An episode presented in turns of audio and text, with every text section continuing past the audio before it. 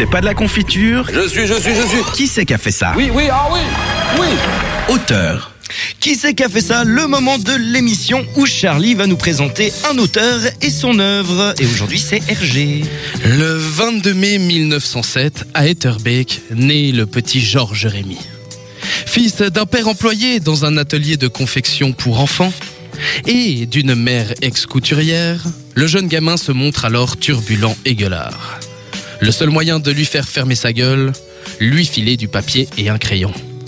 Issu de la classe moyenne catholique de droite, il ne tardera pas à rejoindre les scouts et à avoir une éducation digne du David Chicode. Il dessine alors ses premières publications dans une revue scout, où entre deux jeux de la biscotte, il décide de prendre le pseudonyme de Hergé, soit la phonétique de ses initiales, Malinx le lynx.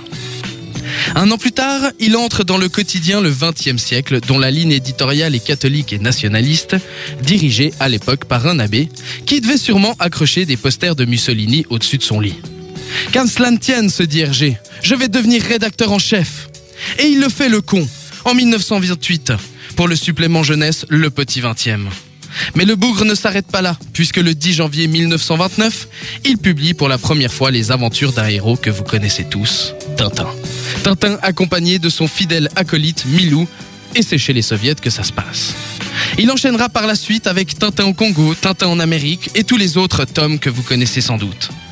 Il fera donc son petit bonhomme de chemin avant de mourir d'une leucémie le 3 mars 1983 à l'âge de 75 ans.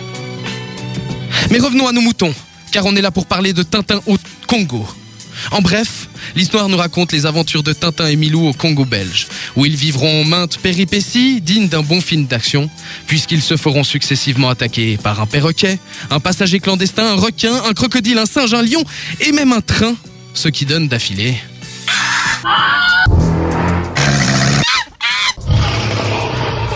Je crois que t'as oublié le train. Ah non, toujours à la bourre. Non, ça, ça marche bien. Tout cela, tout cela se passe pardon, dans un contexte qui fleure bon la propagande coloniale et le prosélytisme décomplexé, puisqu'on y retrouve la figure du héros missionnaire blanc, prêt à sauver la veuve et l'orphelin et à répandre la bonne parole, tandis que l'homme noir est présenté comme un sauvage docile, idéalisant la race blanche. Et là, vous commencez à visualiser où se situe le problème. Mais si l'on veut être honnête, nous nous devons de recontextualiser la Belgique de cette époque. Après le succès de Tintin chez les Soviets, chez Hergé a 23 ans et souhaite envoyer son reporter aux Amériques afin d'y rencontrer les Indiens, un thème cher à son cœur. Cependant, son mentor et rédacteur en chef Norbert Walletz en décide autrement et veut envoyer Tintin au Congo dans l'idée de créer chez les jeunes lecteurs une vocation coloniale. Le salaud. Il est alors difficile de savoir quelles ont été les inspirations de Hergé, tant les journaux, les livres et même la propagande gouvernementale impérialiste et expansionniste étaient légion. Et c'est ainsi qu'entre juin 1930 et juin 1931, l'aventure sera publiée dans le journal en version noir et blanc. L'album sortira, lui, dans sa version couleur en 1946. En clair, les colons, c'est pas très gentil, quoi. Ah non, apparemment pas tellement. Apparemment pas tellement.